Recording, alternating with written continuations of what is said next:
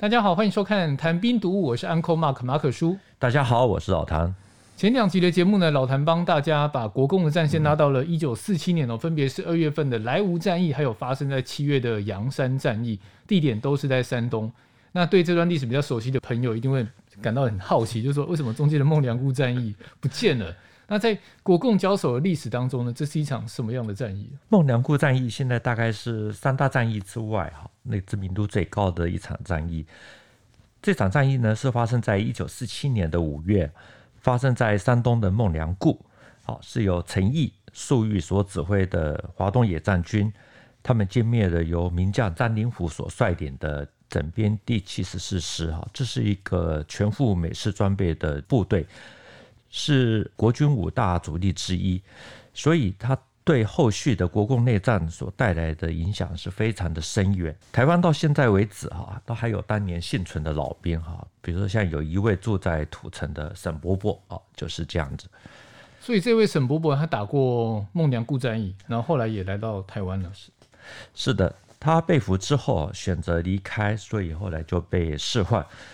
然后又重新加入了国军啊，然后就辗转来到台湾。他现在应该是一百零二岁啊，还健在。之前去看他的时候呢，还可以挥舞青天白日满地红的大旗子。那他讲的那个战场回忆啊，有没有让老谭比较印象深刻的事情？他最早是七十四师五十七旅啊，他的旅长是蔡仁杰，因为是整编师，所以其实他们的编制是很大的。他的旅长蔡仁杰那个时候是在一九四七年五月十六日就与师长张灵甫一起死在孟良崮的山洞内。我之前跟沈伯伯聊过的三次啊，他对战场的某些场景其实有一些是不太愿意说的。好，比如说啊，就讲到说拼刺刀啊，就太残忍了。好，说到这个地方都还会忍不住的这种擦泪啊，拭泪。如果要问下去就太残忍了，所以我们就不好意思再。追问，按照现在可以查得到的资料，大概就是沈伯伯他们所在的五十七旅，应该那个时候是坚守在孟良崮的五七零高地哈。那一般的史料是说啊六百高地，不过呢，沈伯伯每一次他都会提到说，他们那时候被包围在山上啊，没有水喝，啊，渴到受不了，啊，大家就会啊偷偷的离开阵地啊下山去找水喝。有些时候，他们甚至还会进入到华野的阵地。然后对方也不开枪，也不抓人，好，就让他们喝水，好，甚至还允许他们带一些水回到部队里面去。你说沈伯伯误入当时的共军阵地，但是共军呢还让他们喝水，是这套句套路网友的话，这简直颠覆了三观哦。前面说孟良崮打得非常的惨烈，但是共军又让对手下山喝水，甚至小量的补给。你这个早期的认知战吗？是不是这个概念？我们作为媒体工作者啊，这个。就是把所听到的历史留下来啊，当然也不是说有文必录，而是还要经过筛选可信的啊，然后作为以后的历史。不过我这边还是要先解释一下，就是说那个时候呢，华野围攻七十四师啊，这是事实。可是为什么又让七十四师的官兵下山喝水啊？这因为这是一场内战，那个时候的其实他们的仇恨啊，并没有像啊对日抗战那样子的强烈。好，所以这也是可以理解的。那另外呢，这也是属于心理战的一种，啊，也就是间接用来瓦解对方的士气。啊，只是说沈伯伯他们是水照喝，枪照开，还是打到最后。那撇开沈伯伯的说法哦，当时困守在孟良崮的国军啊，真的有遇到缺水的情况吗？的确是真的有遇到这样子一个情况，而且非常的严重啊！因为我们知道孟良崮它是位在山东省蒙阴县的东南，面积不大哦，大概就是一点五平方公里，海拔大概五百公尺。传说啊，它这个地方是北宋抗辽名将孟良曾经在这边驻兵屯兵过，所以啊因此而得名。那孟良崮呢，它虽然居高临下啊。这视野非常的好，可是实际上它就是一座石头山，几乎无树无草无水源，好，所以不仅它要构筑工事很困难，而且很难久守。所以我们在看国共内战啊，大部分只要是国军被包围了，大概都是空投粮食弹药，大概就只有孟良崮，好，还有特别空投饮水，因为没有粮食还可以撑一下子啊，这个没有水是什么都打不了。既然他先天不良就是缺水，然后后天又失调，就难以久守。那为什么张灵甫还要来到孟良崮这么一个感觉非常难搞的一个地方？整编七十四师，他是五大主力之一啊。抗战胜利以后，他就先驻守在南京。后来因为山东的战事啊，他们就从南京开拔，渡过长江啊，就经过了徐州，收复了涟水，接着就要进剿啊。这是国军的用词，就是进剿沂蒙山区的共军。由于张灵甫的七十四师，他们的位置比较稍微突出一点点而已啊，所以陈毅还有粟裕他们就计划。在百万军中取上将首级啊，所以就立刻动用九个纵队，其中有五个纵队是主攻，四个纵队是用来阻击还有打援。好，经过了三天三夜的血战，就消灭了装备最精锐的王牌七十四师。那个时候呢，双方还没有正式开打之前呢，蒋介石知道说，哎，张灵甫他进入到了孟良崮，好，就既惊又喜。因为过去国军的问题就是要寻找共军的主力找不到，那现在认为说，哎，这是一个跟华野决战的好时机，所以就立刻发电报给所有的部队，啊，也就是说命令啊，七十四师占领府啊要坚守阵地，啊，吸引解放军的主力，然后再调十个师啊的兵力，也就是要来增援七十四师，来做里应外合，中心开花。以夹击解放军决战一场。那个时候呢，在孟良崮周围一百公里内呢，大概至少有四十多万的国军。如果按照正常的行军速度，大概一两天其实都可以到的。只是说，蒋介石他的盘算是七十四师的战斗力呢是还不错的，是最好的，所以可以固守一两天啊，这应该是可行的。所以说。到现在为止啊，很多人在看这段历史哈，都认为说，哎，张灵甫他进入到孟良崮啊，大家有多种的说法。一种说法就是张灵甫自己轻敌冒进，另外一种就是张灵甫自己想要啊用自己啊来吸引共军包围，然后呢，这个利用大量的援军从周边来打反歼灭战，进行所谓的中心开发。另外一种呢，就是国军他内部的问题，就是知道了这个张灵甫可能会陷入被包围的危机啊，可是却啊没办法立刻的做变更啊，然后把张灵甫就推上了孟良崮这条不归路。不管怎么样子呢，因呃我们这样说可能会比较没有礼貌，就是呃张灵甫他在国共内战里面其实算是人气罕见的高，就是所有的将领里面。因为大家都说他是大帅哥啊，就是因为太帅了，所以很多人都基于情感的作祟啊，所以都比较偏向于最悲壮的说法，就是说啊，他是被设计啊，这个被排挤，所以才走上了这条不归路。我偷偷去搜了一下照片，真的还蛮帅的，但是我没想到说在战场上面呢，也有外貌协会，也要看颜值哦。有关詹灵甫的著作非常的多，有兴趣我们真的可以好好的再讲一讲啊，包括在孟良崮之前，甚至在抗日战争之前的一些传奇啊。那我们这边拉回来讲啊，就是说那个时候呢。随军的随军行动的第一绥靖区啊，第二处的处长啊，毛森啊，他是一个很有名的军统特务啊。他后来的回忆就讲说，张灵甫那个时候曾经发牢骚，他说：“我是重装备部队，可是如果在平原作战啊，炮火能够发挥威力啊，陈毅的二三十万的部队啊，来跟我打，他都能够应付。可是现在呢，要把他逼入山区啊作战。”那等于就是牵一条大水牛上石头山。他说有人跟我过意不去啊，一定要我死，那我就死给他们看。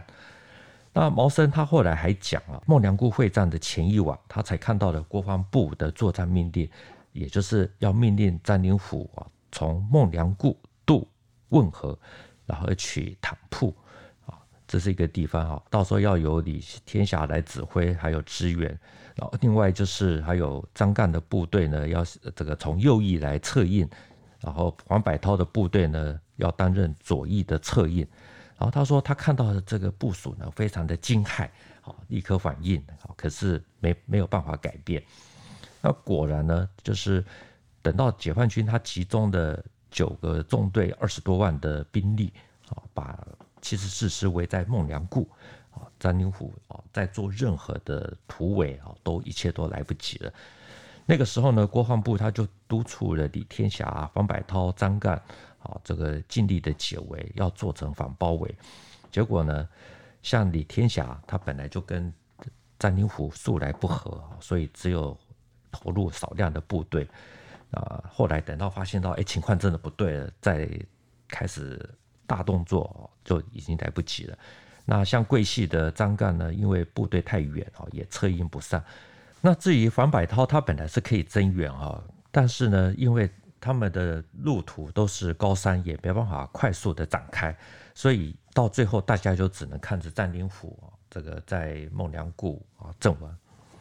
你刚刚说到他对于这个部署十分的惊骇，是因为跟他本来料想的那个战略是完全背道而驰的吧？对，其实严格讲，就是说蒋介石他的部署啊，他的决定也没有错啊。只有忽略了一个问题，就是说，其实四师虽然在孟良崮他是居高临下，可是这是一座缺乏水源的石头山，所以不仅构筑工事困难，而且这些火炮，共军的火炮还可以造成很大的杀伤力。怎么说呢？因为像我们没有打过仗哈，大概没办法了解，就是像那个时候共军的迫击炮打在那个。因为打在这些岩石上，除了弹片之外，破碎的石块也造成很大的杀伤力。那其实是是用来拉炮的这些啊，这种战战青皮的马匹啊，就因为受到了惊吓，就乱跳狂奔，根本无法控制。这个也让整个七十四师他们自己乱了阵脚。这样听下来，张宁府的部队等于被困在山头上，动弹不得。然后他不但得坚守阵地。还有一个隐形的敌人，嗯、也不能讲隐形的敌人，就是很明显的敌人，就是缺水的这个威胁。嗯，没有水哦，人就没办法活，而且甚至于连武器都不能用。因为我们像我们没有打过仗，好的就很难想象当时真实的情况。像七十四师，它是配备了大量的这种水冷式的重机枪，因为长时间的发射，所以那个枪管它会烧红。那山上没有水，那怎么办呢？就用人尿来替代。那后来因为人也没有水喝哈，所以连人尿都没有，那就火力就没办法再再延续下去，对，就没办法延续下去，甚至于就变成摆设品。所以像沈北北他们每次都说哈，没有水喝，啊，渴到受不了，只好偷偷下山，这个真的是事实啊。因为认知战实在是无所不在，所以我要强调一下，嗯、我们看事情要看全面，不能被颜色蒙蔽。所以要请教老谭说，你刚刚前面分享的这一段呢、啊，在国共各自的记载当中，有没有一些出入？其实有些地方是有出入的哈，比如说特别是像詹宁府的死难哈是怎么死哈，那这一段的出入其实是最大，也是引起最多讨论的。国民政府这边第一时间的说法是，他是杀身成仁啊，这个自裁殉国。当然，大陆的主流说法是不一样的。我这边刚好有一份很少见的资料哈，他是一位已经过世的罗伯伯，他是当时七十四师特务第二营示范连的连长。好，他要进孟良崮的时候呢，就奉副参谋长的命令，好，要他配合卫士排，好，跟着师长詹宁府行动。所以就一直在师部的周遭。罗伯伯他晚年写了一本很薄的回忆录，哈，没有流传啊，因为他也不是要翻案，或者说要特别证明什么，所以没有特定的立场，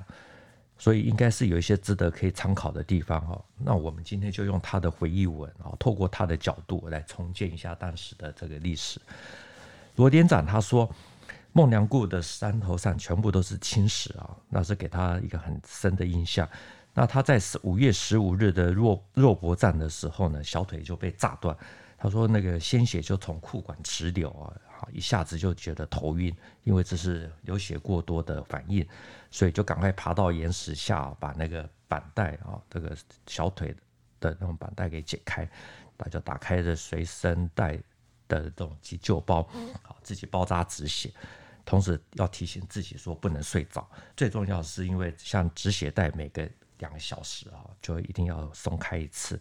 啊，否则到时候淤血以后呢，他的就一定要锯腿。那罗连长他写这本回忆录的时候是在两千年写的，他说五十年过去了，他始终没有忘记七十四师的官兵在五月十五日拂晓的时候呢，全营官兵在冲锋号角的引导下，统一步调，与来袭师指挥部的共军展开肉搏战。他说，那个时候双方杀声四起啊，就是杀得你死我活，反复拼搏。那他的左小腿虽然被炸断，可是也是一样顽强射击。他说：“五十年过的啊，回想起来都还会毛发直竖。到了十六日中午的时候呢，突然之间啊，这种天空乌云遮天啊，不一会啊，就下起大雨。他说还夹带着那种鸡蛋大的那种冰雹。那后来呢，他就忽然间听到了相隔十多公尺远的师指挥所啊，就是传来的唱国歌的声音，然后又看到了电台的天线啊，升起了国旗。”并且有听到有人在高呼“中华民国万岁”啊的这种口号声。那罗连长说，他因为左腿被炸断，没有办法爬过去看一个究竟，但是他自己就觉得说，好像事情不妙。好，这个时候就突然间听到了枪声，那他就个猜想说，应该是师长张灵甫自杀了。先前老谭有跟大家聊过太原五百万人，其实也是有一些争议的地方。那关于张灵甫的死，还有其他的说法吗？张灵甫之死啊，其实有好几种说法，有自杀说，也有说是他杀说。自杀说主要就是啊，除了自自己开枪之外呢，还有一种说法是命令下属开枪，哦，这是台湾比较常见的说法。那大陆比较主流的说法就是他在山洞内呢被华野啊扫射，或者说被手榴弹给炸死。那还有一种比较属于偏拜官野史，当然也有人采信啊，就是说他是被俘以后呢。被击毙的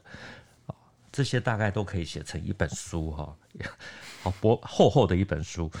那不过呢，可以确定的就是说，很多的文章他都有提到，那个时候干枯没有水的孟良崮啊，就在张灵甫死亡的那一刹那，突然之间就是乌云密布啊，下起大雨，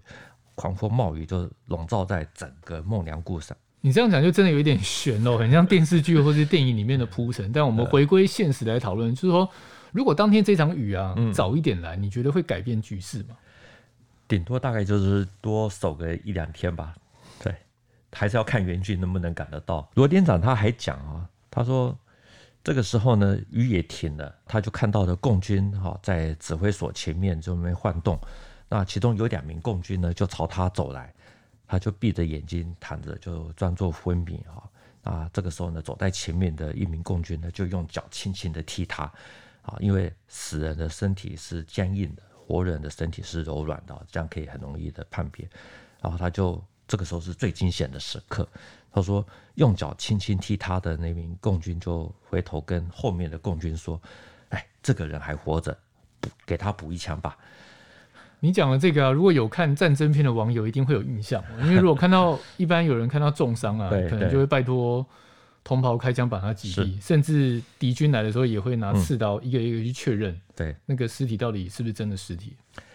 因为战场上哈遇到这种情形，其实看起来是残忍啊，可是事实上有时候是比反而是人道啊。因为罗连长他自己也讲，可能。啊，这个这后面的共军没有听到，所以没有开枪，就让他逃过了一死。那他自己呢，也没有认为说对方是残忍的，因为他自己都说，啊，补人补一枪助人解脱是合理的啊。他说军人是有这种教育。那总之呢，等到华野的士兵走了以后呢，他就赶快坐了起来，好，张眼四望。他说，左右前后全部都是堆满尸体，哦。这种流下来的水哦，都是红色的。罗连长真的是命很大，逃过了一劫。但是张灵甫最后的那一段呢、啊，他并不算在山洞的现场直击，对吧？对对，因为他那时候是受伤的。那为什么他会认为张灵甫是选择自我了断呢？罗连长他说啊，他为什么会判断师长自杀呢？因为他说，在一九四七年春天的时候呢，七十四师攻克了江苏的涟水之后。张灵甫那时候曾经把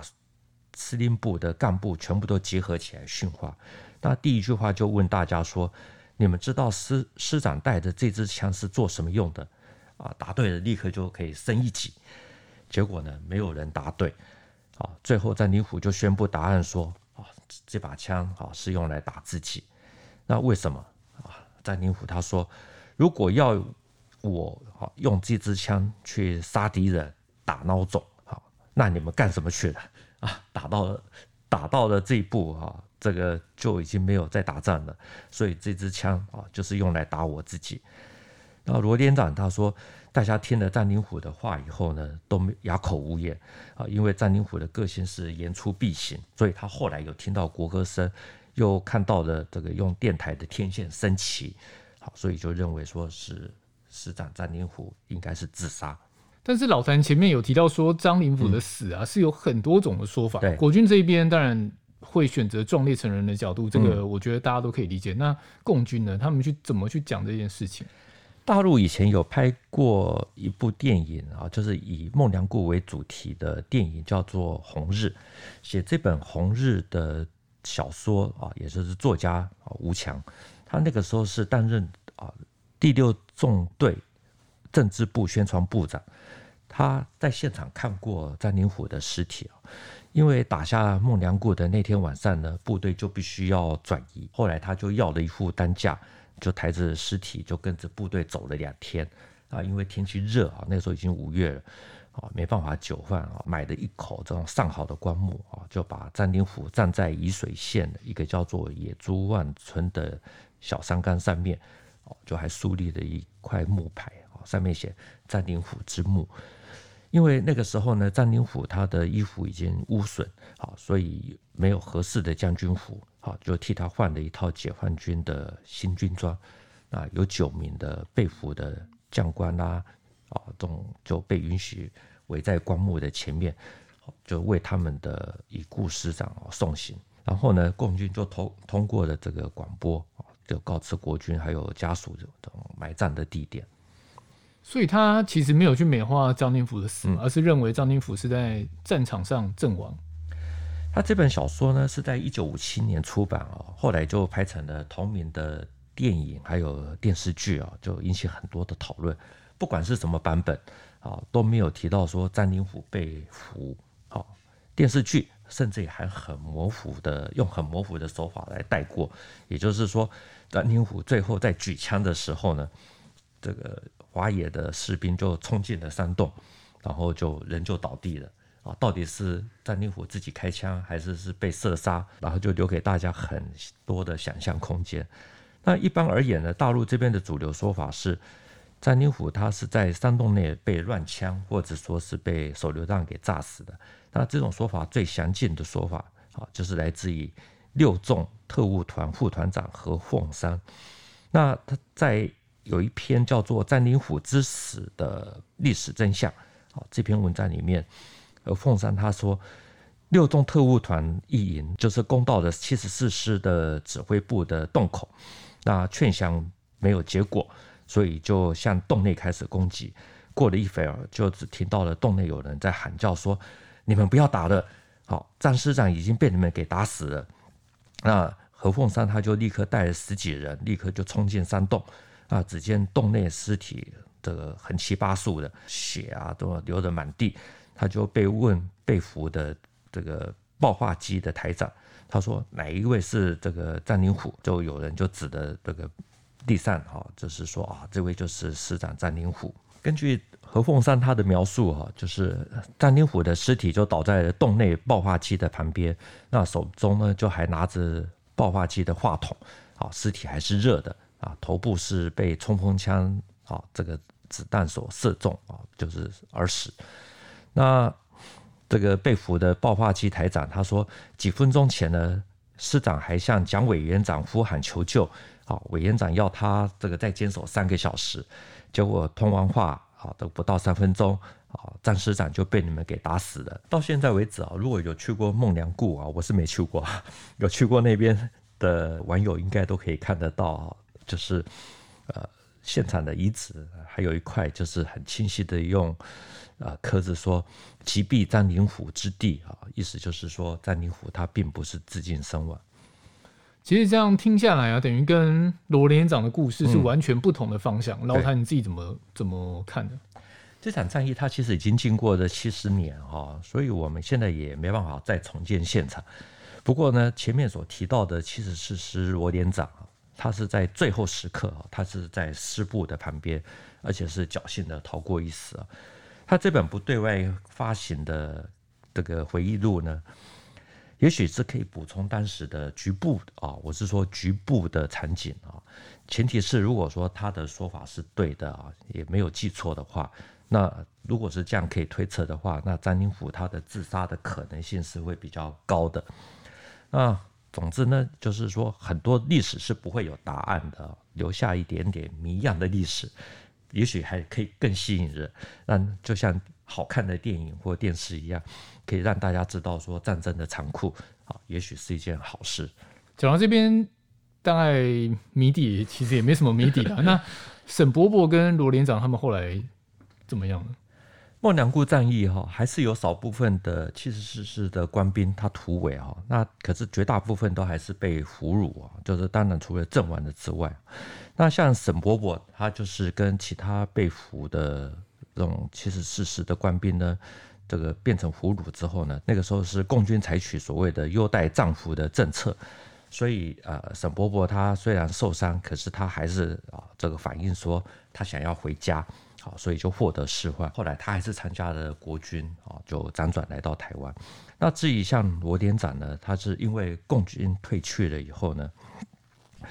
国军二十五军才来到了孟良崮。好，那就在清扫战场，他是在十八日的时候被抬下，就是被抬下山送到济南。好，因为伤得太重。好，那个时候的山东省主席啊，也就是抗战时候呢，是七十四军的军长啊，王耀武。他那个时候就，他有特别的感情，所以就派人来这个医院照顾七十四军的干部啊，所以他罗连长呢，他就被空运到南京，啊，就很幸运的保住了一条腿啊，来到台湾啊，也才能够保留张灵甫啊这种自杀前后的一点点不同的说法。讲完张灵甫，然后聊完两位就是老伯伯他们的经验，那。孟良崮战役后来的影响呢？孟良崮他对国共他的最主要影响还是在气势还有心理上啊，因为他是国军的五大王牌之一啊，所以打完以后呢，这其实很多国军真的本来就已经有恐共啊恐共的那种心态，那之后呢，那种心态更强啊，就更不敢救。比如说像我们在看杨三吉战役的时候，发生在七月份的，就是讲就眼睁睁看着宋瑞克被。被被围歼，那不管怎么说呢，我们如果因为我们前面都是在讲国军，我这边就用粟裕哈粟裕他的说法来看这个为什么这个共军他可以打赢。粟裕在他的《粟裕战争回忆录》里面有特别提到，他说能够在孟良崮歼灭七十四师啊，是因为经过了肃北、鲁南、莱芜三大战役啊，所以。在装备技术都得到了很大的发展，有了这种经验以后呢，才能够用五倍的兵力把七十四师的啊就围歼。他说，打这种歼灭战呢啊，必须要有一个从小到大的这种规模啊，这种发展过程啊，这个这是粟裕的讲法。啊，那当他当然他并没有说特别的说啊，这个张灵虎啊是冒进的啊等等。啊，这个但是呢，有关这个整个孟良崮的过程啊，我们有机会我们再另外再说。那不管怎么说，这场其实真的是打完以后呢，国军在接下来一年啊的三大战役啊，基本上通通都是遭到围歼歼灭啊，所以啊，真的就是一个。老谭的苦笑，如果长期在看谈病度的网友，应该大家可以知道，就是在国共交手的过程当中啊，两岸对这段历史的角度，其实有很多是不太一致的嘛。那一场战役各自表述是很常见的情况，对，其实也可以理解。那当然会比较让人感到遗憾的是说，你不去了解这段历史，那到最后当然去说历史、记录历史的权利呢，当然就只剩下一种声音、一种版本了。对，很久很久之后。OK，这一集的节目就到这边，你不要讲话了。谈兵读武，新闻与历史的汇流处，军事是故事的主战场，只取一瓢饮，结合军事历史跟人文的节目。喜欢的话，赶快订阅我们的频道，也欢迎在底下留言。谢谢大家。还是你有话要讲？呃，我们没有在从事认知战。OK，我们没有在从事认知战哦。拜拜，拜拜。